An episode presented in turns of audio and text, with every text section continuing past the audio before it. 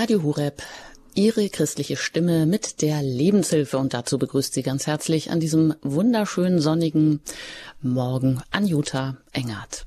Die Steuererklärung selber machen. Tipps für 2022.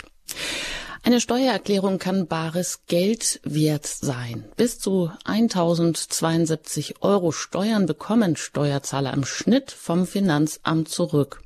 So der Bund der Steuerzahler. Wer die Steuererklärung selber macht, spart zusätzlich Kosten für den Steuerberater. Teilweise bis zu 100 bis zu, Entschuldigung, 1700 Euro. Wenn also am Ende der lästigen Pflicht eine saftige Rückerstattung winkt, dann lohnt es sich, die Steuererklärung auch selber zu machen. Wer es noch nie gemacht hat, ist hier genau richtig. Frau Karbe Gessler ist Steuerexpertin und leitet die Steuerabteilung beim Bund der Steuerzahler. Sie weiß, dass Steuerprogramme viele Angaben erleichtern, die voreingestellt sind, beziehungsweise berechnet das Programm schon gleich das Ergebnis. Was sich dann noch ändert für die Steuererklärung 2022, zum Beispiel, dass der steuerliche Grundfreibetrag um 561 Euro auf 1908 Euro angehoben wird, das erfahren Sie jetzt in der Lebenshilfe. Und erstmal ein ganz herzliches Willkommen hier bei Radio Horeb, Frau Kabe Gessler, ähm, zugeschaltet aus Berlin. Schön, dass Sie heute hier dabei sind als unsere Steuerexpertin. Wenn wir fragen, wie man die Steuererklärung selber machen kann. Einen schönen guten Morgen an Sie. Ja, einen schönen guten Morgen auch von mir. Ja, wahrscheinlich fangen wir einfach mal ganz grundsätzlich an.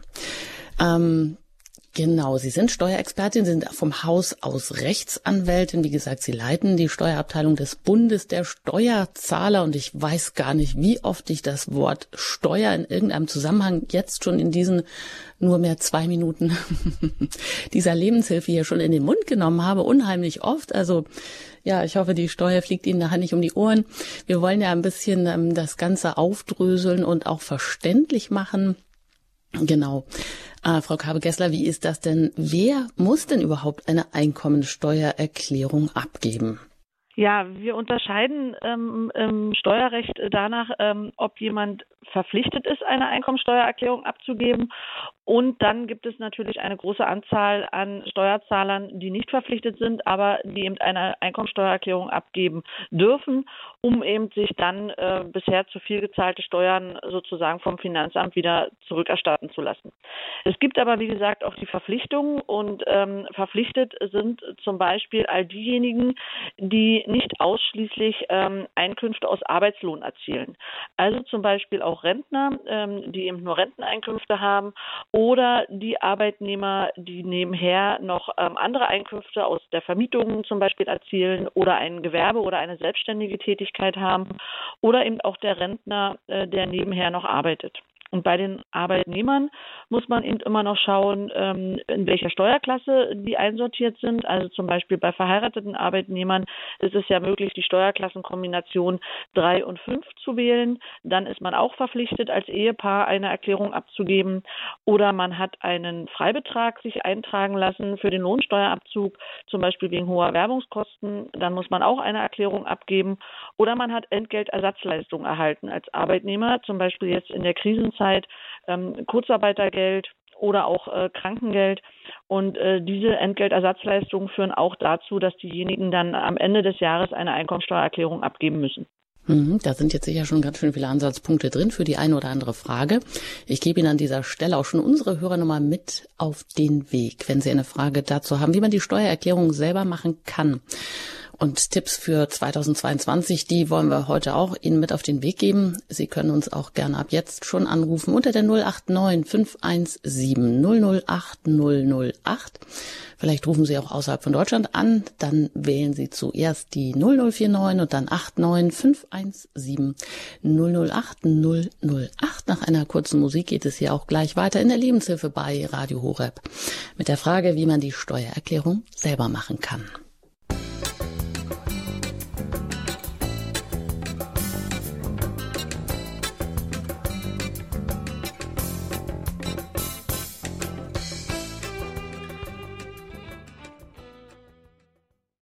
Radio Horeb, Ihre christliche Stimme heute mit der Lebenshilfe und da das Thema die Steuererklärung selber machen. Welche Tipps sind für die Steuererklärung für 2022 wichtig? Was hat sich alles geändert und wie kann ich mich vielleicht auch einmal daran wagen, wenn ich das bisher noch nie getan habe, die Steuererklärung selber zu machen? Wir sind im Gespräch mit Daniela Karbe-Gessler. Sie ist Steuerexpertin, Leiterin der Steuerabteilung des Bundes der Steuerzahler Deutschland. Und mit ihr bin ich jetzt hier verbunden. Wir, Sie haben uns gerade schon erklärt, wer denn ganz grundsätzlich eine Einkommensteuererklärung selber machen muss. Vielleicht nochmal äh, das Stichwort Senioren. Auch die sind ja zunehmend verpflichtet oder werden stärker besteuert, sodass die auch ähm, öfters eine Einkommensteuererklärung machen müssen. Was ist dazu zu sagen, Frau Kabe-Gessler? Äh, die eben Renten oder, oder Pensionen erhalten, äh, sind ebenfalls verpflichtet, eine Einkommensteuererklärung zu machen, weil eben gerade bei den ähm, gesetzlichen Renten, die von der deutschen Rentenversicherung gezahlt werden, ja keine Steuern einbehalten werden.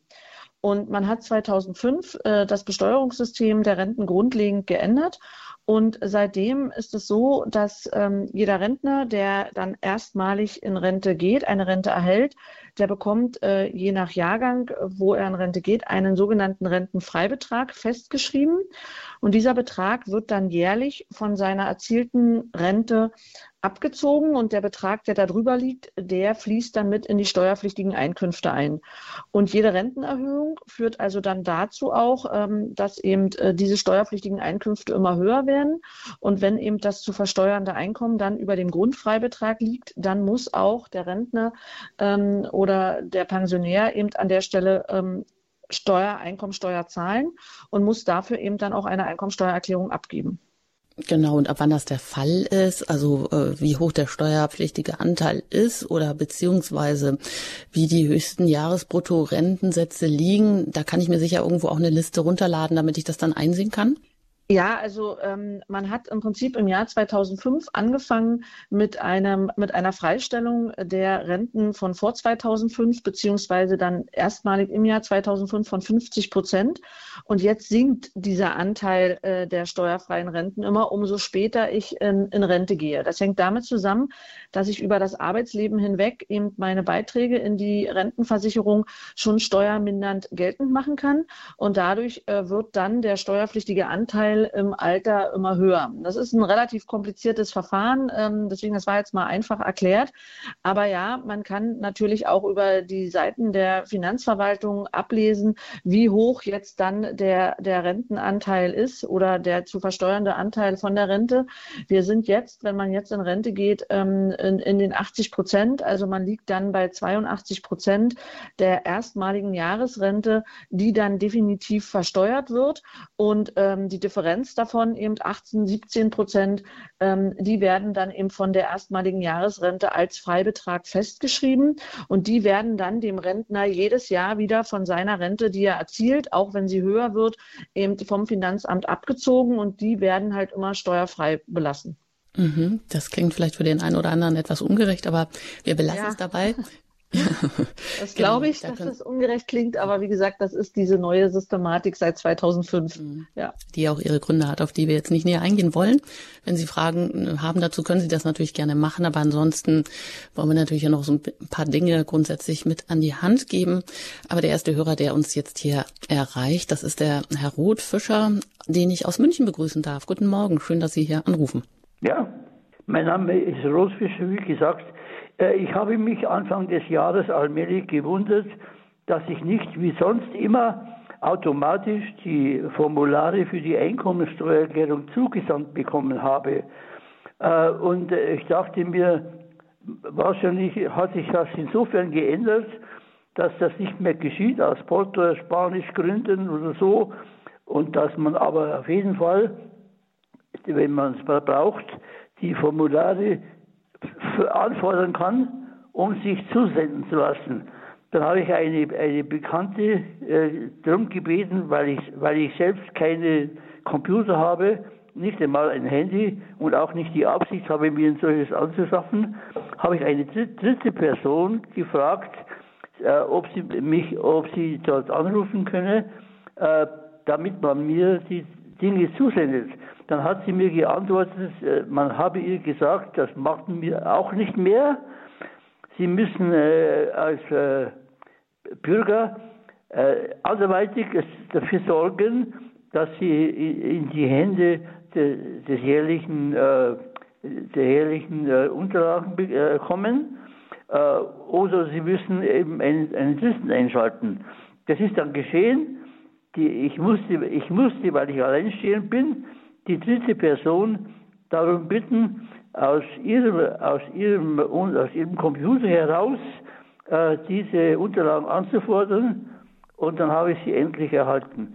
Und ich ja, kann nicht verstehen, ob das so stimmt und bitte mir Bescheid zu sagen, was nun richtig ist. Ja, danke schön, Herr Fischer. Das ist eine wichtige Frage. Wie komme ich denn überhaupt an die Formulare ran?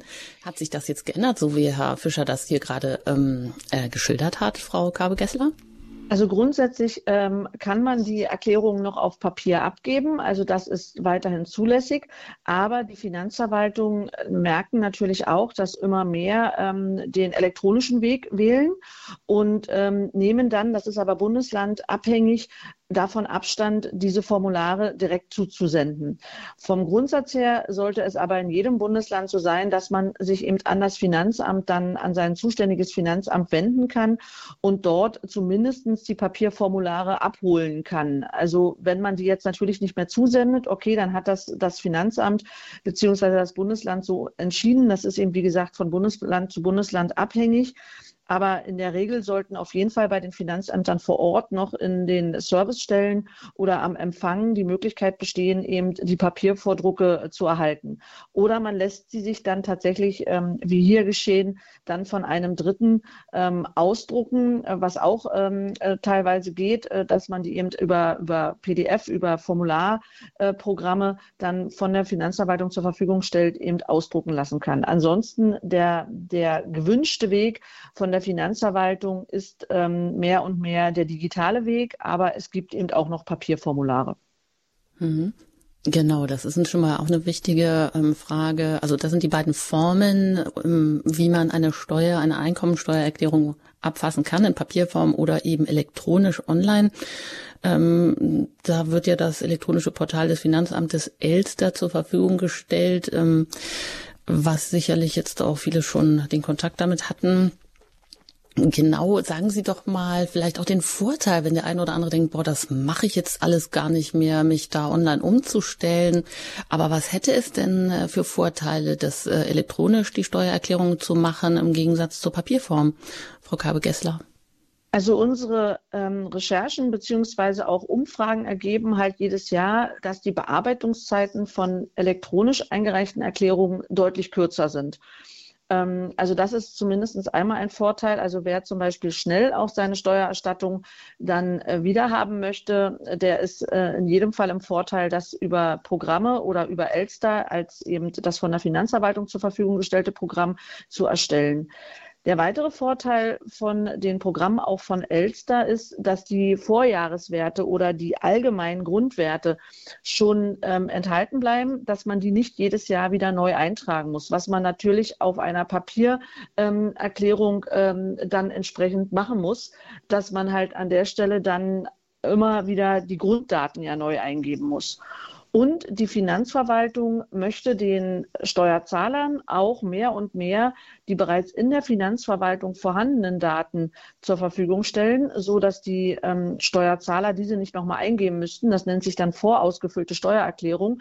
Und das kann auch über ähm, Elster, Mein Elster oder Einfach Elster, insbesondere hier jetzt für Rentner dann auch ähm, bereits zu erfolgen. Das heißt, äh, wenn man sich da registriert hat, dann bekommt man von der Finanzverwaltung die dortigen Daten, die die Finanzverwaltung kennt, eben schon zur Verfügung gestellt und muss nicht alles selber eingeben.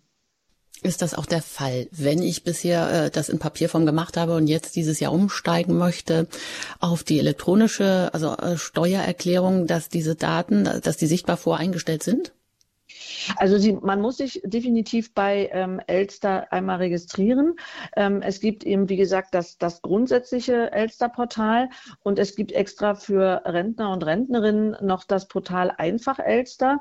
Ähm, das findet man auch im, im Netz, wenn man mal Steuerlotse zum Beispiel eingibt. Das hat die Finanzverwaltung extra für Senioren ähm, zur Verfügung gestellt, um es da ein bisschen einfacher zu machen. Das nennt sich dann Einfach Elster und ähm, man muss sich da auf jeden Fall einmal ähm, registrieren oder bei Elster insbesondere.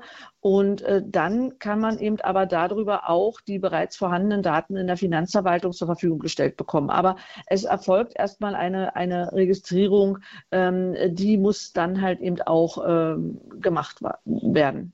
Gut, wie sieht das denn mit den Fristen aus, wenn ich es selber mache oder wenn ich auch zum Steuerberater gehe oder was hat sich jetzt da auch äh, geändert?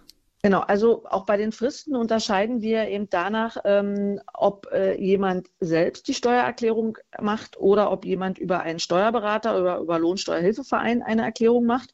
Danach sind die Fristen unterschiedlich. Ähm, für alle diejenigen, die verpflichtet sind, eine Einkommensteuererklärung zu machen und diese selber machen, da endet äh, die Frist äh, für das Jahr in der Regel am 31.07. des Folgejahres. Das steht so im Gesetz. Jetzt hatten wir aber mit der Corona-Krise ja äh, vielerlei Sonderaufgaben, auch bei den Finanzämtern und auch bei den betroffenen ähm, Steuer, Einkommensteuererklärungspflichtigen. Und deshalb hat man diese Fristen jetzt verlängert. Das heißt, für das Jahr 2022, die Einkommensteuererklärung, können diejenigen, die sie selber machen, bis eigentlich zum 30.09.2023 abgeben. Da der 30.09. jetzt ein Samstag ist, verlängert sich die Frist auf den 2.10. Das ist dann der Montag in diesem Jahr. Und da müssen dann die Erklärungen von all denjenigen abgegeben worden sein, die verpflichtet sind und die sie selber machen. Und diejenigen, die halt sich einen Steuerberater oder Lohnsteuerhilfeverein zu Rate ziehen und beim Anfertigen der Steuererklärung nutzen, die haben etwas länger Zeit. Da ist die Frist ähm, für das Jahr 2022 für die Einkommensteuererklärung der 31. Juli 2024. Das liegt einfach daran, dass natürlich die Steuerberater und Lohnsteuerhilfevereine eine große Anzahl an Erklärungen zu machen haben und das heißt, deshalb man mehr Zeit hat, um dann die Erklärung abzugeben. Mhm, das heißt also, da hat man jetzt äh, für dieses Jahr, äh, um die Steuererklärung für letztes Jahr zu machen, ein bisschen mehr Puffer bekommen. Ähm, das heißt eigentlich genau von Juli bis September. Aber wahrscheinlich ist man immer gut beraten, man macht das ähm, bald, weil äh, je zügiger man das einreicht, umso eher bekommt man dann auch die Rückzahlung beziehungsweise den Steuerbescheid. Ist das so? Also das sind zumindest unsere Erkenntnisse aus unseren Umfragen. Ähm, der Bund der Steuerzahler macht ja jährlich eine Umfrage und erfasst die Bearbeitungszeiten der Finanzämter. Ähm, wir sind jetzt gerade dabei, die Bearbeitungszeiten für die Steuererklärung 21 bei den Finanzämtern abzufragen. Deswegen haben wir hier noch nicht die genauen Zahlen vorliegen. Aber aus den vergangenen Jahren ähm, können wir sagen, dass eben die Tendenz eindeutig ersichtlich ist. Umso eher man abgegeben hat, umso schneller ähm, hat man auch seine, seinen Einkommensteuerbescheid wieder zurück, weil natürlich die Finanzämter auch ähm, ja irgendwann eine ganz große Anzahl an, an Einkommensteuererklärungen vorliegen haben und die arbeiten die in der Regel nach Eingang ab. Wie gesagt, wenn es elektronisch erfolgt, ist das dann auch nochmal der schnellere Weg, ähm, weil dann eben äh, die Technik unterstützt. Das heißt, viele Einkommensteuererklärungen, die über elektronische Wege eingehen, werden auch elektronisch abgearbeitet. Das heißt also, da ähm, macht das im Prinzip äh, die Computer, äh, die, die, die Regeln des Computers. Ähm, und die Finanzbeamten schauen dann natürlich auch nochmal in bestimmten Fällen drauf, aber das geht dann auch nochmal schneller. Aber ja, die Tendenz ist, umso eher man abgibt, umso schneller hat man seinen Bescheid. Ja, wenn Sie Fragen haben, wie kann ich denn nun meine Steuererklärung selber machen? Oder was gibt's für Steuerrechtsänderungen zum Jahreswechsel? Zum Beispiel höhere Tarife, eine höhere Werbekostenpauschale oder Kilometerpauschale Homeoffice. Alles Sachen, die von Bedeutung sind jetzt für die ähm, Steuererklärung, die ansteht. Sie können das gerne heute hier in der Lebenshilfe bei Radio Horeb Ihrer christlichen Stimme nachfragen. Frau Garbe Gessler ist zu Gast. Sie ist Steuerexpertin, leitet die Steuerabteilung des Bundes der Steuerzahler in Deutschland. Und Sie erreichen uns unter der 089 517 008 008. Und das hat bereits auch Herr Lossner getan. Den darf ich jetzt hier in der Sendung begrüßen. Herzlich willkommen aus Bergisch Gladbach. Guten Morgen alle zusammen. Ich habe sag mal so zwei Anmerkungen und eigentlich bin ich erst über diese ganze, ich sag mal so Sendung ehrlich gesagt ein bisschen verärgert. Ähm, erstens ist die Sprache, die hier verwendet und auch Sprache, die ich sag mal so entweder in den Formularen oder auch gar in der Steuererklärung äh, zum Tragen kommt, nicht allgemein verständlich. Es ist sagen wir so verständlich wie ein Beipackzettel, wenn Sie irgendwann ein Medikament kaufen und zu und verstehen einfach nicht, was da kommt. Ja. Also weiß ich, gibt es einen Punkt, wo ich jetzt mal als Steuerzahler ein Anrecht auf eine Barriere allgemein verständliche Sprache in den ganzen sehr komplexen, komplexen Materie, äh, äh, also darauf bestehen kann, auch gegenüber meinem Finanzamt. Mhm. Zweitens ist dieses unser Steuerrecht dermaßen kompliziert, da ich sag jetzt mal, äh, würde ich sehr wirklich von warnen, dass sich Leute sich, sag mal so, äh, ich sag mal so, ohne Erfahrung an die ganze Materie selber irgendwo wagen und ich sag mal so, das Risiko angehen, dass sie unter Umständen auch Fehler machen und werden natürlich auch die Risiken, die daraus resultieren müssen, dieselbe tragen. Drittens habe ich heute Morgen gelesen, dass Steuerberater im Allgemeinen sehr überlastet sind, auch A, äh, werden zum Teil überhaupt keine neuen Kunden oder Mandanten angenommen, weil einfach aufgrund, äh, ja, die schaffen es einfach personell nicht. Überall fehlen Personen. Wer soll das Ganze bearbeiten, ja? Viertens, äh, diese ganze PC-Steuererklärung und desgleichen A, ist das eine Verlagerung der Arbeit der Finanzbehörden in Richtung Steuerzahler. B, ist das ein Punkt, wo ich jetzt sage, gerade für Rentner, die, ich sag jetzt mal 65, 70 oder 75 plus, äh, ich sag mal so, und, oder älter sind, die sind, denke ich, nicht im Allgemeinen so flott und fit und erfahren, mit diesem Programm da einfach fehlerfrei umzugehen, ja. Das heißt, ist diese Tendenz oder diese, mal so, diese ja, äh, die Grundnarration in dieser Sendung, denke ich, auch verkehrt und falsch, weil was wollen Sie einer Person, die irgendwie plus minus 80 ist, im Altersheim sitzt und trotzdem für die Abgabe einer Steuererklärung verpflichtet ist, äh, zuraten, sich mal so ein PC-Kurs für. Herr Losner, danke. Ich, aber ich nehme das jetzt mal auf. Das sind jetzt schon mal vier Punkte gewesen. Äh, wir richten uns natürlich an ein Publikum von bis. Also es betrifft wirklich alle Alters. Äh, alle Altersgruppen. Und insofern, das sind natürlich jetzt vier ein, ganz grundsätzliche Einwände. Frau Kabe-Gessler, was ist denn dazu zu halten? Ja, natürlich ist das eine äh, Experten, eine Fachsprache, in die man sich ein bisschen einfuchsen muss. Ähm, aber das wird nicht der erste Einwand sein, der kommt. Was sagen Sie darauf? Ja, also grundsätzlich ähm, weisen wir auch die Finanzverwaltung äh, immer darauf hin, stetig halt eben äh, die Erklärungen die dazugehörigen Erklärungen in den Formularen, auch die Erörterung so einfach wie möglich zu halten. Das, das wird auch von Jahr zu Jahr, muss man sagen, äh, durchaus angenommen, durchaus besser. Es gibt mittlerweile auch von der Finanzverwaltung, weil jetzt eben auch gerade wieder die Rentner und Senioren angesprochen wurden, ähm, teilweise von den einzelnen Bundesländern extra Broschüren, um äh, den Rentnern das zu erklären. Auch, auch wir haben ähm, immer einzeln oder wir erstellen das ganze Jahr über Informationen ähm, zu Steuererklärungsfragen, wo man eben die bestimmten Dinge dann auch einfach erklärt, was man wo eingeben muss. Gibt es verschiedene ähm, ja, Broschüren, es gibt äh, verschiedene Infomerkblätter. Vom Grundsatz her, ja, muss man sagen, klar, Steuerrecht in Deutschland ist tatsächlich nicht äh, einfach.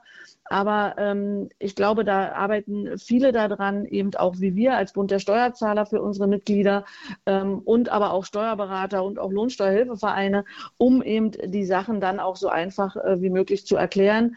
Und wir fordern das natürlich von der Finanzverwaltung eben auch entsprechend ein, beobachten auch da, dass es da schrittweise Verbesserungen gibt. Grundsätzlich nochmal zu dem Vorwurf jetzt mit der Technik. Auch da muss ich sagen, wir haben ja sehr viel Kontakt ähm, äh, zu unseren Mitgliedern und ähm, wie Sie eben auch schon sagten, im Alter von bis. Und es gibt auch durchaus Senioren, die sich sehr gut mit der Technik auskennen und, und die sich da auch ranwagen. Und für all diejenigen, die sich eben nicht ranwagen, ist es ja keine Verpflichtung, ähm, das mit, mit, mit technischen ähm, Programmen zu machen, sondern eben dann auch auf Papier das auszufüllen. Auch dafür gibt es dann die Erläuterungen die dann mit ausgehändigt werden oder eben dann auch mit unseren, ähm, ähm, mit unseren Informationen, die wir da zur Verfügung stellen, so dass es dann auch einfacher wird. Die Steuerberaterüberlastung, ja, das ist unbestritten ähm, und das ist mit Corona und Krisenzeiten auch noch größer geworden. Das ist leider ähm, das, was man all, allgegenwärtig überall beobachtet. Auch hier herrscht ein gewisser Fachkräftemangel und die Steuerberater äh, regional unterschiedlich auch sind sehr, sehr stark ausgelastet und es gibt dann halt auch tatsächlich die Absagen. Hier stellen aber sowohl unsere Mitgliedsverbände oder unsere Landesverbände vom Bund der Steuerzahler in den Regionen als auch die Steuerberater Steuerberaterkammern und Verbände immer noch ähm, ähm, über das Internet auch Suchhilfen ähm, zur Verfügung, wo man eben Steuerberater finden kann. Ein anderer Weg sind eben auch die Lohnsteuerhilfevereine, wenn man sich also durch einen Dritten helfen lassen möchte. Und ähm, ja, es ist leider so, aber auch, dass grundsätzlich hier eben der Fachkräftemangel ähm, herrscht. Vom Grundsatz, wo ich nicht zustimme, ist, dass man sagen sollte, ähm, es sollte sich keiner an die Einkommensteuererklärung alleine ranwagen. Äh, da würde ich sagen, da, da, stimme ich nicht ganz zu. Es kommt natürlich immer auf den einzelnen Sachverhalt an und es gibt auch mal kompliziertere Sachverhalte. Ähm, aber vom Grundsatz her, wie gesagt, mit den Unterstützungen, die da eben auch gegeben werden und den Erklärungen, ist es auch erstmal vom Grundsatz her möglich, eine Einkommensteuererklärung selber zu machen. Hm, vor allem vielleicht auch dann, wenn die jedes Jahr ähnlich ist. Also wenn sich gar nicht so viele Umstände geändert haben, dann kann man das ja einmal auch mit dem Steuerberater machen und dann kann man sich aber vielleicht auch guten Gewissens daran machen, das online zu machen, weil man ja wirklich ganz, ganz gut durch, durchgeführt wird, wenn man denn einmal ja, man muss sich schon wohl ein bisschen Zeit nehmen, aber dann kann es ja vielleicht auch Spaß machen. Und es gibt eigentlich viele Erklärungen und viele Hilfen, die einen äh, da zur Seite stehen. Und da möchten wir natürlich gerne noch drauf kommen, auf die ganzen Formulare, das Hauptformular, die Anlagen, was kann ich denn alles einreichen? Aber ich sehe hier auch schon, die Leitungen sind voll. Viele nutzen auch das Angebot und rufen an unter der 089 517 008 008, die Hörernummer hier bei Radio Horeb ihrer christlichen Stimme heute mit dem Thema die Steuererklärung selber machen. Und da bin ich jetzt verbunden in Ulm mit einer Hörerin, die ich hier in der Sendung begrüßen darf. Guten Morgen. Ah, grüß Gott. Ja, also ich habe mhm. ich hab, ähm, ein Anliegen und zwar ähm, habe ich die Einkommensteuer immer zu machen mit Selbstvermietungen und ich wollte die selber machen ähm, aus Gründen, dass mir diese Steuerberater einfach echt viel zu teuer waren, bin alleinerziehend und ähm, dann war es so, dass ich versucht habe, zu, also ich habe es selber versucht und es war schon vor ein paar Jahren und dieses Programm für Endverbraucher für uns war teilweise so, wenn man da einmal 0,00 irgendwie falsch eingeben hat, dann ging nichts mehr und ich hatte dann ein, zwei Stunden gebraucht, um überhaupt irgendwie rauszukriegen, wie man weitermachen kann. Und dann habe ich mich in meiner Not habe überlegt, wer, wer kann mir zeigen, wie ich als privater Endverbraucher die Steuer mit dem Computer mache oder mir dabei helfen. Und dann habe ich gemerkt, dass die Lohnsteuervereine ja für mich überhaupt nicht zuständig sind und ich bisher noch keine Alternative für Leute, die eben über dieser Grenze sind, weil sie zum Beispiel eine Vermietung haben, ähm, ähm, in Anspruch nehmen. Also ob es da überhaupt irgendeinen Verein oder sowas gibt, ich habe nichts finden können.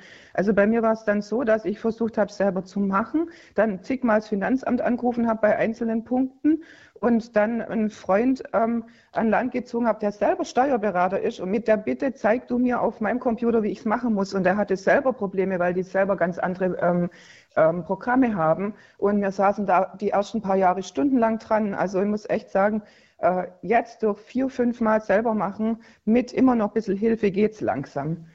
Hm. Und also meine Frage wäre einfach, ob es auch für die Leute, die eben nicht bei der Lohnsteuer in Vereinen ähm, unterkommen können, ob es da eine andere Organisation gibt. Die wäre nämlich dringend notwendig. Wenn es da einen Verein geben wird, wo man hinkommen kann mit ein paar Fragen, dann, ähm, weil beim Finanzamt muss man ja jedes Mal überhaupt wieder gucken, ob man da überhaupt eine Antwort kriegt und wie lang. Und also es war hm. echt schwer. Ja, danke. Das betrifft aber dann sicherlich auch die Kapitaleinkünfte grundsätzlich und die Frage nach der Anlage, also in welche Anlage da oder wie man diese auch ausfüllen kann. Aber gehen wir das mal jetzt mal weiter an Frau Kabe-Gessler. Also das, was die Hörerin gerade meint, ist, dass die Lohnsteuerhilfevereine ähm, tatsächlich rechtlich nicht für jeden äh, die Einkommensteuererklärung machen dürfen. Und ähm, ausgeschlossen ist halt im Prinzip die Erstellung über Lohnsteuerhilfevereine, wenn man Vermietungseinkünfte hat. Und wenn ich jetzt die Hörerin richtig verstanden habe, dann hatte sie eben äh, hier ein, ein selbstvermietetes Objekt äh, mit Einnahmen aus, aus Vermietung. Und äh, daher kann hier der Lohnsteuerhilfeverein an der Stelle ähm, nicht helfen. Der Lohnsteuerhilfeverein darf darf Arbeitnehmererklärung machen, er darf auch äh, für Rentner mit Kapitaleinkünften äh, die, die Steuererklärung machen, aber nicht, wenn weitere Einkünfte dazukommen, wie zum Beispiel gewerbliche Selbstständige oder die Vermietungseinkünfte. Da gibt es im Prinzip Regelungen, ähm, insofern, wann die Lohnsteuervereine hier eben unterstützen dürfen. Ansonsten, ja, also klar, es gibt, ähm, es gibt noch weitere Vereine, die sicherlich auch dann ähm, ihren ähm, Mitgliedern eben da äh, zu Hilfe äh, oder zur Seite stehen. Also auch wir als, als Bund der Steuerzahler stehen unseren Mitgliedern bei Fragen ähm, allgemeiner Art da sozusagen zur Verfügung. Ähm, klar ist es halt immer ein bisschen schwierig, ähm, dann direkt äh, das mit demjenigen halt am Computer durchzugehen. Ähm, wir selber dürfen auch keine Einzelfallberatung machen, ähm, weil uns das eben auch rechtlich untersagt ist, weil wir eben ja im Prinzip dann auch für gewisse Dinge, die da als Fehler vielleicht entstehen, ähm, im Missverständnis, ähm, nicht haften. Aber dennoch versuchen wir mit unseren Informationen halt eben auch und äh, mit unseren ähm, Kolleginnen und Kollegen in den Landesverbänden hier eben den Mitgliedern mit Rat und Tat zur Seite zu stellen, wenn sie dann gegebenenfalls eben auch eine Problem, ein Problem haben, ähm, bei Elster, um das einzugeben. Wir haben in der Regel da auch unsere Zugänge und können dann halt eben auch ähm, immer mal mit reingucken, was da halt eben an der Stelle verlangt wird. Ähm, man kann sagen, dass sich auch die Programme ähm, in den Jahren weiter und besser entwickelt haben. Ähm, ich verstehe aber Ihren Einwand völlig, wenn man sich halt da in die letzten Jahre zurückversetzt, dass da eben manchmal auch so Hinweise kommen, die dann halt irgendwie nicht verständlich sind. Aber auch da arbeitet sozusagen die Finanzverwaltung immer daran. Aber da ist natürlich auch noch viel Spielraum nach oben. Das kann natürlich noch besser werden. Hm, vielleicht da nochmal die Rückfrage. Also Sie sind ja, Sie leiten die Steuerabteilung des Bundes der Steuerzahler in Deutschland. Das ist ein eingetragener Verein, der mhm. sich von, durch Mitgliedsbeiträge und Spenden finanziert. Das genau. heißt, wenn ich eine Beratung oder wenn ich eine, eine Einzelberatung sagen Sie, machen Sie nicht. Aber wenn ich vielleicht an Material kommen möchte, an Informationen, die ich vielleicht sonst so nicht abrufen kann, dann muss man Mitglied werden bei Ihnen, oder? Wie hoch ist denn da also, der Mitgliedsbeitrag im Jahr? Genau. Also wir sind ja so strukturiert, dass wir in den äh, Bundesländern eben äh, Landesverbände haben als Bund der Steuerzahler ähm, und äh, in den einzelnen Bundesländern also eben äh, faktisch ein Landesverband und äh, die Landesverbände betreuen ihre Mitglieds, äh, Mitglieder eben vor Ort. Und da kann man sich halt eben ähm, allgemeine Informationen holen und natürlich kann man da auch mal die Frage stellen, ja, wo muss ich es dann jetzt eintragen, an welcher Stelle im Formular? Was wir eben nicht klassisch praktisch machen dürfen, das ist mit Beratung gemeint. Wir können jetzt zum Beispiel keinen Einspruch einlegen ähm, für ein Mitglied. Ähm, also wir dürfen halt nicht in Einzelfällen beraten und wir dürfen auch keine Erklärung abgeben. Aber wir können natürlich bei der, bei der Abgabe der Erklärung mit unseren Informationen eben helfen. Ähm, die Mitglieds äh, ähm, Beiträge, die sind von Bundesland zu Bundesland unterschiedlich, ähm, laufen aber, ich sage mal so, was zwischen 50 und 80 Euro im Jahr. Da müsste man sich halt beim Landesverband direkt in dem Bundesland erkundigen. Da sind dann auch die Ansprechpartner, wo man dann seine Frage stellen kann. Und wir haben natürlich auf unserer Homepage, ähm, auf ähm, steuerzahler.de, das ist unsere Homepage, da haben wir natürlich auch sehr viele Informationen äh, zur Verfügung gestellt. Das nennt sich bei uns Infoservice, das nennt sich bei uns Broschüren. Die kann man dann eben auch auch bei den Landesverbänden eben abrufen. Da gibt es für Nichtmitglieder immer einen begrenzten Teil, den Nichtmitglieder abrufen dürfen und können. Und dann gibt es natürlich einen größeren Teil für Mitglieder, die sie abrufen dürfen. Aber die äh, Informationen sind dann auch kostenlos. Ja, ich hoffe, die Hörerin aus Ulm hat da äh, gibt jetzt die Hoffnung nicht auf und ähm, sie machen das vielleicht hoffentlich weiterhin und setzen auch darauf, dass die Programme auch immer besser werden, je länger sie auch ähm, in Nutzung und auf dem Markt sind. Alles Gute Ihnen und weiter von Ulm nach Augsburg direkt und da bin ich jetzt mit Frau Köhler verbunden. Ich grüße Sie hier in der Lebenshilfe bei Radio Horeb. Ja, hallo, guten Tag. Hallo. Hallo. Also, es folgendermaßen, ich äh, habe die Steuererklärung über ein Programm aus dem Internet, das mir empfohlen wurde, abgegeben. Das ging eigentlich ganz gut, aber ich habe mir das jetzt gestern nochmal angeschaut und äh, bin ich über was gestolpert. Da, da habe ich wohl irgendwas nicht richtig verstanden und wollte jetzt die Gelegenheit nutzen, um Sie da zu fragen bei der Anlage AV, da geht es um die Riester. Da musste man eingeben in Punkt 5, Ziffer 5, ich bin für das Jahr unentgeltlich Geld, also ähm, wie heißt das? Begünstigt. Unmittelbar berechtigt oder mittelbar unmittelbar. berechtigt. Begünstigt äh, für ja. 2022. Und da habe ich Ja eingegeben und dann steht es äh, in der Ziffer 6, äh, beitragspflichtige Einnahmen im Jahr 2021, die musste man angeben. Jetzt weiß ich nicht, ob ich das richtig gemacht habe, weil ich bin ja eigentlich nicht begünstigt. Oder inwiefern äh, also äh, die Anlage, die Sie meinen, äh, da geht es tatsächlich um ähm, einen höheren Sonderausgabenzug, um eine höhere Berücksichtigung ähm, für, für Riester-Renten. Und ähm, also da gibt es halt eben auch die entsprechenden Bescheinigungen der Anbieter dafür, ähm, die Sie dann ähm, haben, beziehungsweise die an die Finanzverwaltung übermittelt werden, ähm, in denen Bescheinigungen der Anbieter, also wo man dann diese Riester-Rente entsprechend abgeschlossen hat, da stehen dann auch die Daten drin, wie viele Beiträge man gezahlt hat. Und damit man eben noch eine entsprechende Förderung vom Staat bekommt, ähm, ist es äh, wichtig zu prüfen, ob man eine bestimmte Einkommensgrenze nicht überschritten hat. Das macht die Finanzverwaltung aber automatisch. Das heißt, in dem Moment, wo Sie jetzt diese, ähm, diese Anlage ausgefüllt haben, ähm, prüft jetzt die Finanzverwaltung, ob A, entsprechende Übermittlungen eines Anbieters für Sie vorliegen, äh, dass da eben Beiträge eingezahlt wurden. B, prüft die Finanzverwaltung dann die Höhe der Einkünfte, äh, weil sie das ja dann im Prinzip auch schon vorliegen hat und wird sich dann bei Ihnen insofern äußern oder, oder melden. Also da brauchen Sie jetzt erstmal keine große Angst haben.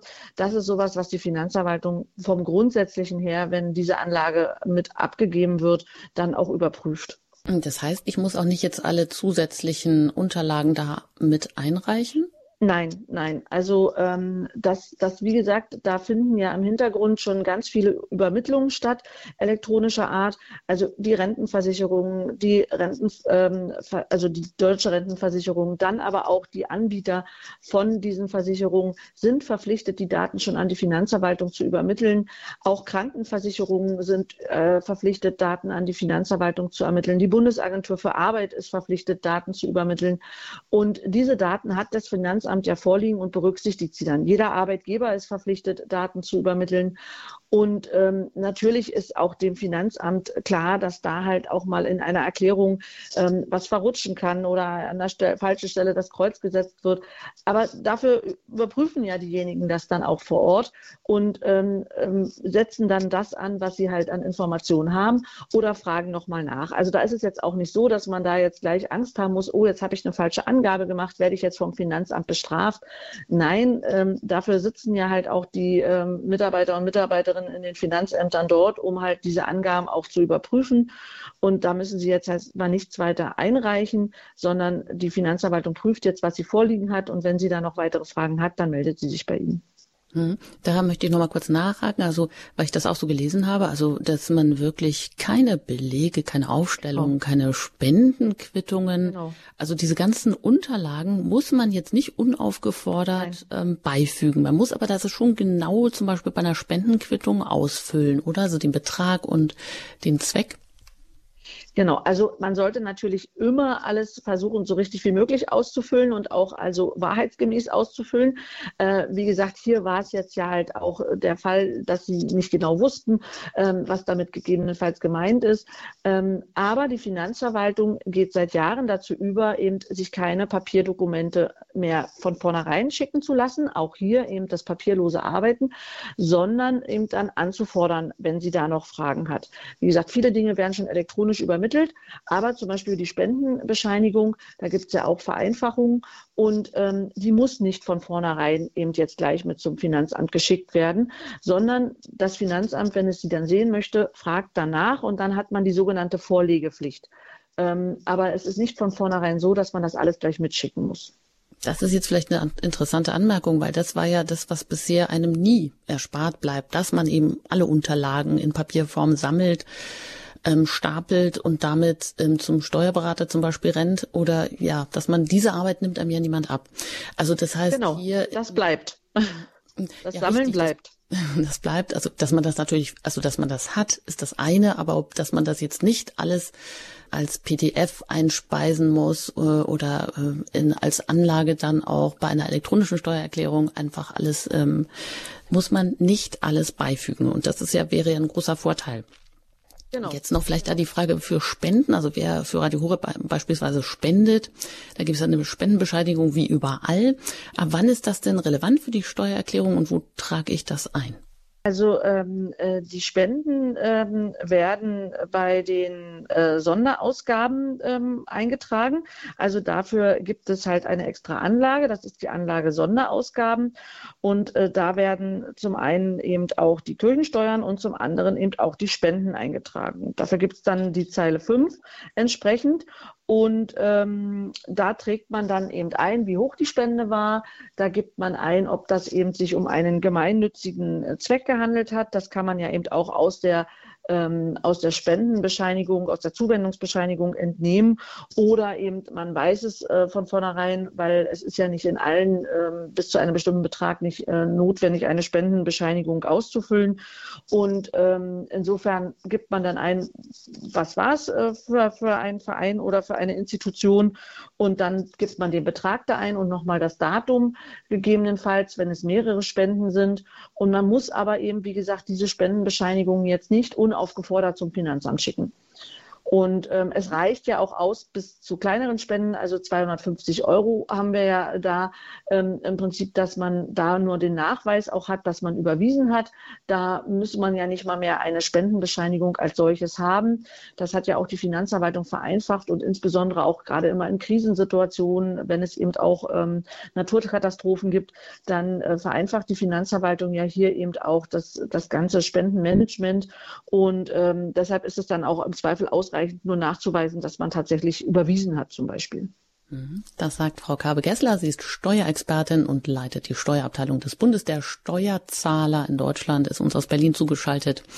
Heute hier im, mit dem Thema die Steuererklärung selber machen und was hat sich geändert, welche Tipps für 2022 ähm, sind relevant für uns alle. Und ja, das hören Sie heute in der Lebenshilfe bei Radio Hureb und Sie können uns auch anrufen, wenn Sie Fragen haben unter der 089 517 008 008 und das hat auch Frau Friedrich aus Memmingen getan. Herzlich willkommen hier in der Sendung. Ja, guten Tag. Ich rufe an und guten Tag. Guten Tag. Ich rufe an und zwar äh, meine Tochter ist mit dem Studium fertig geworden vergangenes Jahr und hat äh, praktisch nur im November, Dezember verdient und jetzt äh, ist die Frage aufgekommen, äh, wie sie mit den Kosten für diese Masterarbeit umgeht, äh, weil durch zwei Monate äh, Gehalt ähm, ist ja gerade das Grundeinkommen wahrscheinlich nicht ganz erreicht und so. Äh, wirken sich da die, Mas die, die Auswendungen für die Masterarbeit, wirken die sich da aus? Also, grundsätzlich ist es so, dass das Masterstudium ähm, als Zweitausbildung ähm, gesehen wird. Das heißt, äh, die, der, der Bachelor, also die, die ersten Studienjahre bis zum Abschluss zum Bachelor, das äh, behandelt man immer als Erstausbildung und die Kosten einer Erstausbildung sind ähm, nicht als Werbungskosten für die Tätigkeit, für den Beruf ansetzbar. Ähm, da man eben mit dem Bachelor dann in der Regel aber schon einen Beruf ausüben kann, wird dann das anschließende Zusatz- oder Anschlussstudium mit dem Master eben als Weiterbildung, als Fortbildung gesehen. Und dementsprechend sind die Kosten, die jetzt halt hier anfallen, im Rahmen äh, dieses Masterstudiengangs eben auch Werbungskosten. Und diese Werbungskosten kann man immer in dem Jahr geltend machen, wo sie anfallen.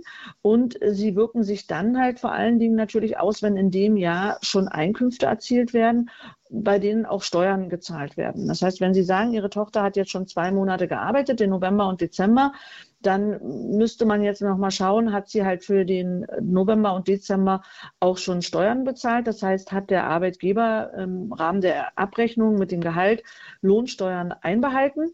Und dann würde es sich aus meiner Sicht auch lohnen, eine Einkommensteuererklärung für das Jahr 22 abzugeben ähm, und dann eben die Kosten, die Ihre Tochter dann hatte im Masterstudiengang, zum Beispiel, weil sie sich Fachliteratur gekauft hat oder weil sie Studiengebühren hatte ähm, oder weil sie vielleicht auch auswärtig untergebracht war oder Fahrtkosten hatte zur Universität, ähm, dass sie die dann halt als bei den Werbungskosten, bei den Fortbildungskosten auflistet ähm, und dann berechnet und dann mit äh, sozusagen angibt. Und dann wird das Finanzamt gegebenenfalls nochmal nachfragen, ob es eine Aufstellung bekommen kann, je nach Höhe. Und dann könnte sich das eben so auswirken, dass die gezahlten Steuern über die Lohnsteuer dann zurückerstattet werden. Ja, danke, Frau Friedrich. Alles Gute Ihnen nach Memmingen und weiter geht's nach Mannheim und da bin ich jetzt mit Herrn Polder verbunden. Ich grüße Sie. Guten Tag. Also ich habe auch eine Odyssee schon mit den Steuern hinter mir. Also ich habe seit der Lehrzeit versucht mal Steuerringen und so weiter, was es da alles gibt. Die habe ich immer weggeschickt, auch nach der Lehrzeit, immer wieder alle fünf Jahre probiert. Ich verdiene angeblich zu wenig. Jetzt bin ich mittlerweile Erwerbsminderungsrentner und dann habe ich erfahren, dass ich auch eine Einkommensteuererklärung machen muss, weil ich ja über diesen Freibetrag von 8000 Euro oder was das da sind, drüber bin. Also wer jeder, wo praktisch mehr hat wie 1000 Euro, muss das anscheinend machen. Und dann habe ich jetzt online mal was probiert. Da konnte ich aber nirgends meine Erwerbsminimumsrente eingeben. Das heißt, ich konnte nur auf Weiterklicken, weiter, weiter, weiter. Und am Schluss kam nichts raus. Und dann suche ich die ganze Zeit schon im Internet Daten. Äh, was ist eigentlich Werbungskosten? Was ist es genau? Was für Belege muss ich sammeln? Macht es überhaupt Sinn, die zu sammeln? Macht es keinen Sinn, die zu sammeln? Gibt es eine Grenze, bis, bis, welche Kosten man da kommt mit den Pauschaldingern? Dann ich, habe ich noch eine Schwerbehinderung, weiß nicht, wo die hinkommt und, und, und. Also da bräuchte man wirklich einen Dolmetscher. Auch damals, das eine will ich auch noch kurz sagen, wo, bevor ich in die Erwerbsminderungsrente kam, da hatte ich meinen Arbeitgeber noch, nur wegen dem Wortjargon, was der andere vorhin gesagt hat am Telefon mit der Fremdsprache von dem ganzen Finanzkram. Da musste ich mich arbeitssuchend melden, obwohl ich meine Arbeit eigentlich hatte. Ne, das ist ja ein Wortbeißerei, das beißt sich ja. Ja gut, danke, Herr Polder. Gehen wir mal, das sind auch wieder ganz einige Punkte, wo ähm, die Erwerbsminderungsrente, wo das hinkommt, was mit Werbungskosten genau gemeint sind, Frau Kabe-Gessler.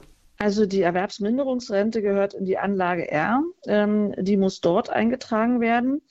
Und auch hier ist es so, dass äh, die Deutsche Rentenversicherung bereits ähm, über Rentenbezugsmitteilung dem äh, Finanzamt mitteilt, wie hoch die Rente ist. Und äh, dann stellt das Finanzamt äh, eben über die entsprechenden elektronischen Programme das durchaus auch schon zur Verfügung. Ähm, also diese Daten hat die Finanzverwaltung schon. Werbungskosten, da muss man jetzt ein bisschen differenzieren. Also Werbungskosten sind eigentlich klassisch der Fall für die Arbeitnehmer, die eben Kosten haben, um eine Erwerbstätigkeit auszuüben.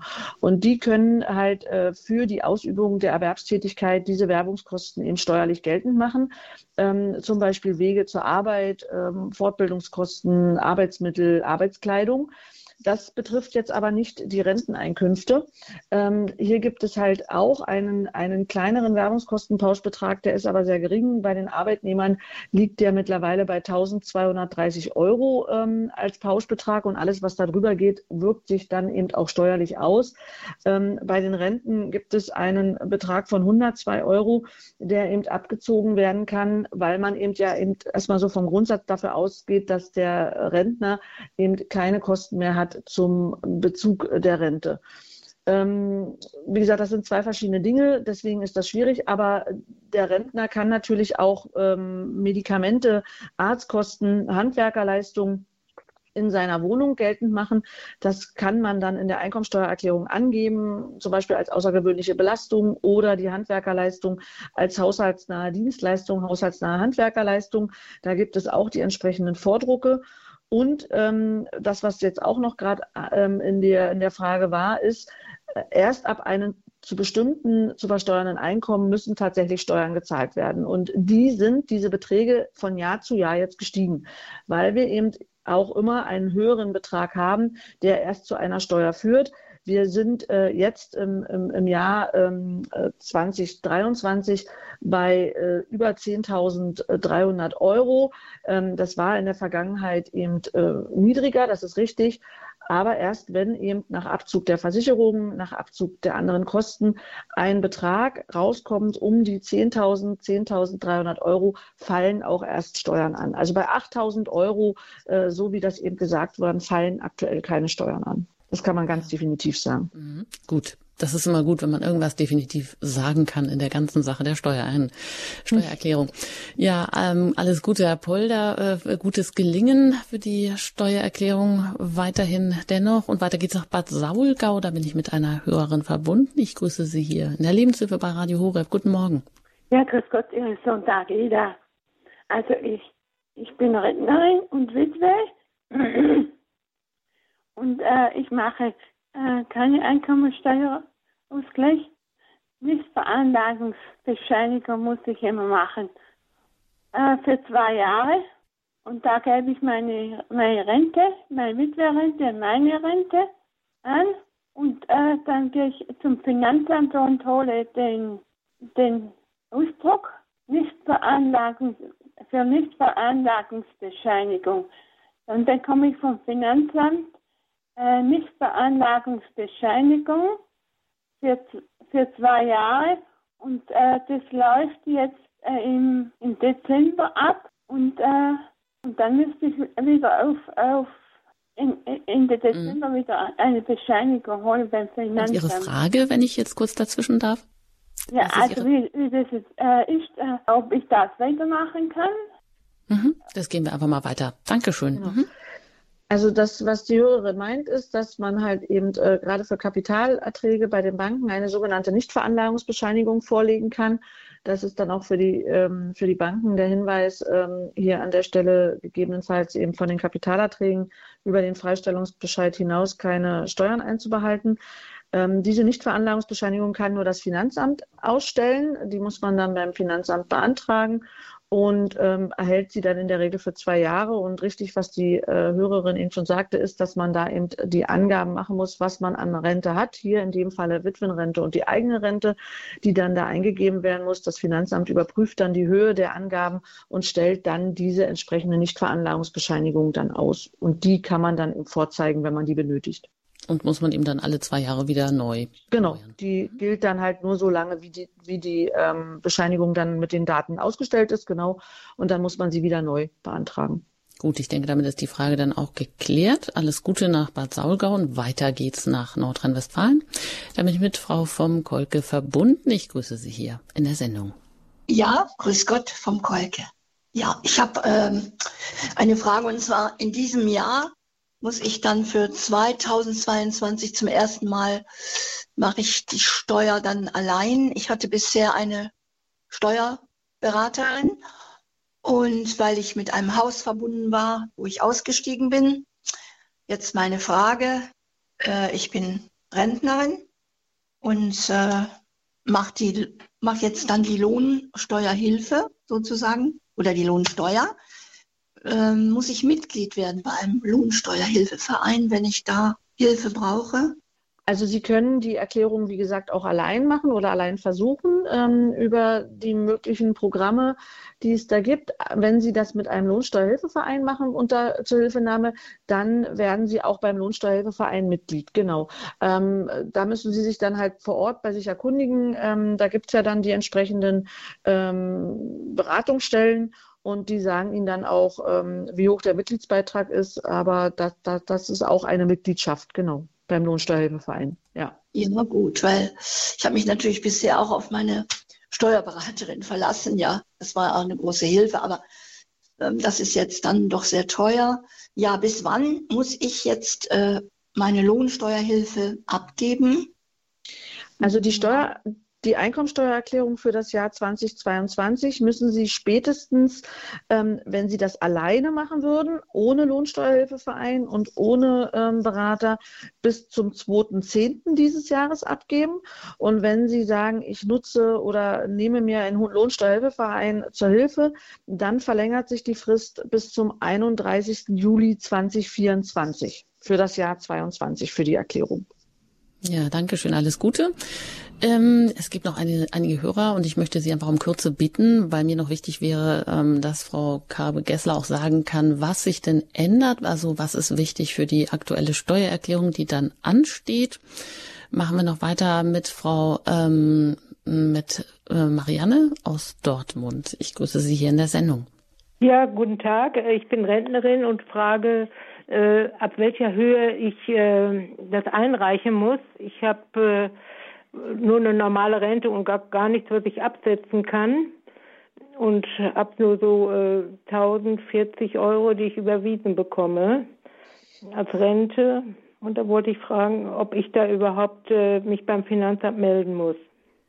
Also ähm, als Einkünfte in der Einkommensteuererklärung zählt die Bruttorente, also nicht das, was Sie überwiesen bekommen, sondern also im Prinzip äh, die Bruttorente, von der dann noch im Prinzip die, die Versicherungsanteile abgezogen werden. Und ähm, dann ist der Rentenfreibetrag, den Sie bekommen, der individuell für Sie gilt, äh, ist immer davon abhängig, wann Sie erstmalig in Rente gegangen sind. Das heißt, ich kann Ihnen jetzt nicht konkret sagen, ähm, äh, welcher Betrag das bei Ihnen ist, weil da sind halt verschiedene Parameter ähm, für wichtig, die, die wir jetzt halt so nicht beantworten können.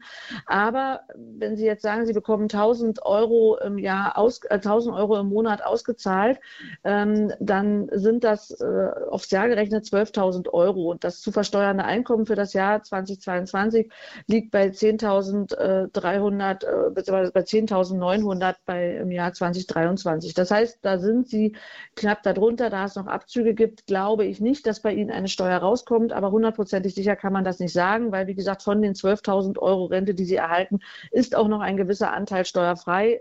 Die Höhe ist aber davon abhängig, wann Sie in Rente gegangen sind. Ja, danke schön, alles Gute.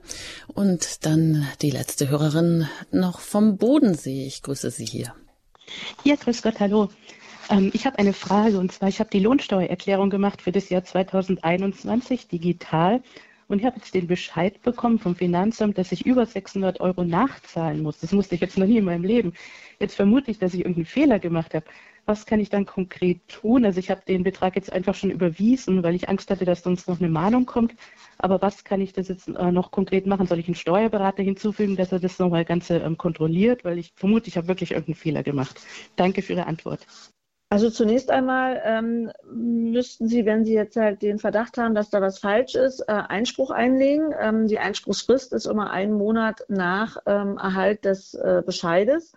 Ähm, und in der Zeit äh, kann man dann halt eben äh, den Bescheid überprüfen oder man legt erstmal Einspruch ein und reicht die Begründung danach. Ähm, ja, jetzt ist es natürlich schwer zu sagen, was da, was da zur Nachzahlung geführt hat. Ähm, man könnte eben erstmal mal gucken, wie war es dann in den vergangenen Jahren. Wenn Sie natürlich sagen, Sie haben das jetzt erstmalig gemacht, ja, auch da kann es zu Nachzahlung kommen. Nachzahlungsgründe sind zum Beispiel Erhalt von Renten, Erhalt von anderen Entgeltersatzleistungen wie Kurzarbeitergeld, äh, Krankengeld.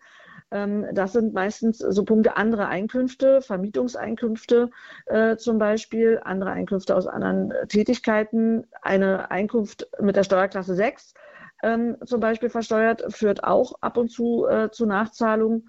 Ähm, also das sind halt im Prinzip ähm, die Sachen, die an der Stelle ähm, dazu Nachzahlung führen können. Oder eine ungünstige Steuerklasse, wenn Sie gearbeitet haben. Ähm, das kann man jetzt schwer so pauschal sagen, aber das sollte man überprüfen lassen. Entweder Sie gucken selber nochmal oder ja, Sie nehmen sich dann einen Lohnsteuerhilfeverein oder einen Steuerberater dann zu Rate. Da müssen Sie sich aber beeilen mit der Frist. Gut, ja, vielleicht nochmal ganz grundsätzlich, also man hat ja dieses eine Hauptformular, welche Anlagen sind denn vielleicht besonders relevant, gerade jetzt? die für Corona-Hilfen, für energetische Maßnahmen oder was würden Sie da sagen? Also grundsätzlich relevant sind natürlich immer die Anlagen, wo es dann um die Einkünfte geht. Also bei Rentnern die Anlage R, bei Arbeitnehmern die Anlage N, ähm, bei der Vermietung die Anlage V. So, und dann gibt es halt aber noch zum Beispiel, wenn ich Handwerkerleistungen zu Hause hatte in meiner Wohnung. Ich habe einen Maler gehabt, ich habe einen Handwerker gehabt, der irgendwas repariert hat. Der hat mir auch eine Rechnung gestellt, in der die Arbeitsleistung ersichtlich ist. Diese Sachen, ähm, die trägt man dann in der Anlage für haushaltsnahe Dienstleistungen ein. Spenden zum Beispiel, ähm, wie wir eben schon hatten, Kirchensteuern, das ist die Anlage ähm, Sonderausgaben. Und wer halt hohe Arztkosten hat ähm, oder auch Pflegekosten ähm, oder eben auch eine Schwerbehinderung hat, das ist die Anlage außergewöhnliche Belastung. Und äh, das sind halt, und Sie sagten eben noch energetische Gebäudesanierung. Gut, für diejenigen, die halt ihr eigenes, äh, ihre eigene Immobilie noch entsprechend äh, mit energetischen Maßnahmen ähm, erneuert haben oder wie gesagt saniert haben, die können dann natürlich auch die Aufwendung, wenn sie die entsprechenden Bescheinigungen haben, steuerlich geltend machen. Dafür gibt es dann auch die entsprechenden ähm, Bescheinigungen, wie Sie eben schon sagten, energetische Gebäudesanierung, ähm, die entsprechenden Formulare. Aber im Standard sind es eigentlich die Anlagen für die Einkünfte und haushaltsnahe Dienstleistungen, Sonderausgaben und außergewöhnliche Belastungen. Mhm. Ist jetzt das Problem so ein bisschen oder äh, wie komme ich durch diesen Anlagenwald, sage ich jetzt mal durch, wenn ich ein Ehrenamt mache, ist es die Anlage N zum Beispiel, Anlage Kind oder so, was für mich jetzt relevant ist, habe ich da irgendwo einen Überblick, wo ich gucken kann und wo ich dann auch relativ äh, schnell herausfinden mhm. kann, diese Anlage ist für mich relevant? Also wie gesagt, wir stellen halt äh, entsprechende Informationen halt auch zur Verfügung auf unserer Homepage. Also wir haben so eine Checkliste zur Einkommensteuererklärung 22. Da haben wir dann auch die einzelnen Anlagen äh, kurz erklärt. Äh, bei Elster ist es auch so, beziehungsweise bei anderen Programmen, die man nutzen kann, die dann eigentlich immer noch mal so eine Hilfefunktion anbieten, wo eben erklärt ist, welche ähm, Sachen in diese entsprechende Anlage ähm, eingetragen werden muss. Und ähm, ja, wenn ich jetzt zum Beispiel eben ähm, Kinder habe, wie Sie eben schon sagten, klar, und dann ist es das Anlage, die Anlage Kind wenn ich jetzt eben arbeite, dann ist es eben die Anlage nicht selbstständige Einkünfte mit allen Sachen, die dann da auch mit den Werbungskosten zusammenhängen.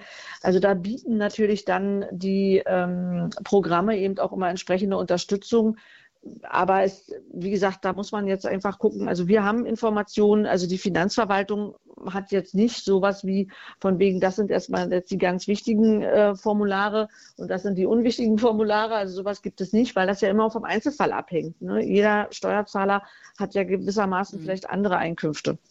Die Checkliste, die Sie vom Bund der, der Steuerzahler zur Verfügung stellen, ist die für alle einsehbar oder nur für Mitglieder? Also die kann man auch als Nichtmitglied abrufen. Also wir haben das bei uns so, ähm, dass man auch als Nichtmitglied eine gewisse Anzahl ähm, von Dokumenten auf unserer Homepage abrufen kann äh, über unser Infoservice. Und ähm, unsere Mitglieder bekommen natürlich dann äh, sämtliches Angebot, aber man kann auch, äh, wenn man noch nicht Mitglied ist, ähm, diese Checkliste dann eben auch entsprechend abrufen. Aber wir freuen uns dann natürlich auch, wenn ähm, alle, die, die das nutzen und die das hilfreich finden, dann eben auch bei den entsprechenden Landesverbänden ähm, Mitglied werden, um unsere Arbeit da natürlich auch zu unterstützen, ähm, damit wir die dann eben auch weiterhin so gut machen können, wie wir sie machen. Ja, wunderbar. Zwei Minuten haben wir noch. Und äh, da frage ich Sie jetzt nochmal nach den wichtigsten Steuerrechtsänderungen 2023. Vielleicht können Sie uns da noch ein bisschen was mit auf den Weg geben. Also ähm, die wichtigsten Änderungen, die hatten wir heute auch schon angesprochen, ähm, ist zum Beispiel bei Arbeitnehmern, dass sich der Werbungskostenpauschbetrag auf 1200 Euro erhöht hat, ähm, der dann eben äh, allgemein für alle Arbeitnehmer gilt. Die Entfernungspauschale ist auch angehoben worden im Jahr 22 auf 38 Cent. Also das betrifft natürlich in erster Linie die Arbeitnehmer, äh, die hier zur Arbeit fahren. Ähm, dann haben wir einen höheren Grundfreibetrag. Das heißt, ab dem äh, Betrag, ab dem überhaupt Steuern ähm, anfallen, der ist erhöht worden. Und ähm, ja, das sind erstmal so die, die grundlegenden Neuerungen. Wir haben natürlich Homeoffice-Regelungen, das betrifft auch die Arbeitnehmer. Und äh, da gibt es dann natürlich auch im Jahr 2023 dann entsprechend noch weitere Ergänzungen ähm, die dann, wir hatten den Corona, äh, nicht den Corona-Zuschuss, äh, die Energiepreispauschale, äh, die ja viele auch erhalten haben, bereits unterjährig. Und auch die kann man eben, wenn man sie noch nicht erhalten hat, über die Einkommensteuererklärung, und das ist hier die Anlage Sonstiges, dann entsprechend auch noch nachbeantragen. Vielen Dank, Frau Kabel-Gessler, für diese wirklich doch ähm, ja sehr professionellen also Informationen, die Sie uns hier mit auf den Weg gegeben haben heute in der Lebenshilfe über die Steuererklärung selber machen Tipps 2022. Alles Gute Ihnen und ja. Danke auch Ihnen und vielen Dank für die Einladung. Gerne auch mal auf Wiederhören. Das Thema ist ja doch in gewisser Weise ein Fass ohne Boden. Ja, danke schön. Auf Wiederhören, Frau Kabe-Gessler vom äh, als Steuerexpertin, Leiterin der Steuerabteilung des Bundes der Steuerzahler Deutschland in Berlin äh, wo Sie auch eine Checkliste abrufen können, wo Sie natürlich auch gerne dann eingeladen sind, Mitglied zu werden, um sich weiterhin auch zu informieren. Und diese Informationen finden Sie natürlich auch bei uns auf der Homepage unter dem Tagesprogramm weitere, unter dem Info-Button. Ja, ich danke auch Ihnen fürs Zuhören und für Ihr reges Interesse, für Ihre Anrufe. Und wenn Sie nicht alles mitbekommen haben, kein Problem. Diese und alle anderen Sendungen können Sie gerne nachhören. Bei uns in der Mediathek auf der Homepage finden Sie die unter hora.org. Alles im Podcast-Format dann abzurufen, nachzuhören. Ähm, informieren Sie sich auch über diesen Sender gerne weiterhin und auch hier gilt das Motto, wir danken Ihnen für Ihre Unterstützung, sei es im Gebet und auch durch Ihre Spenden, dass wir weiter auf Sendung bleiben können. Es verabschiedet sich Ihre Anjuta Engert.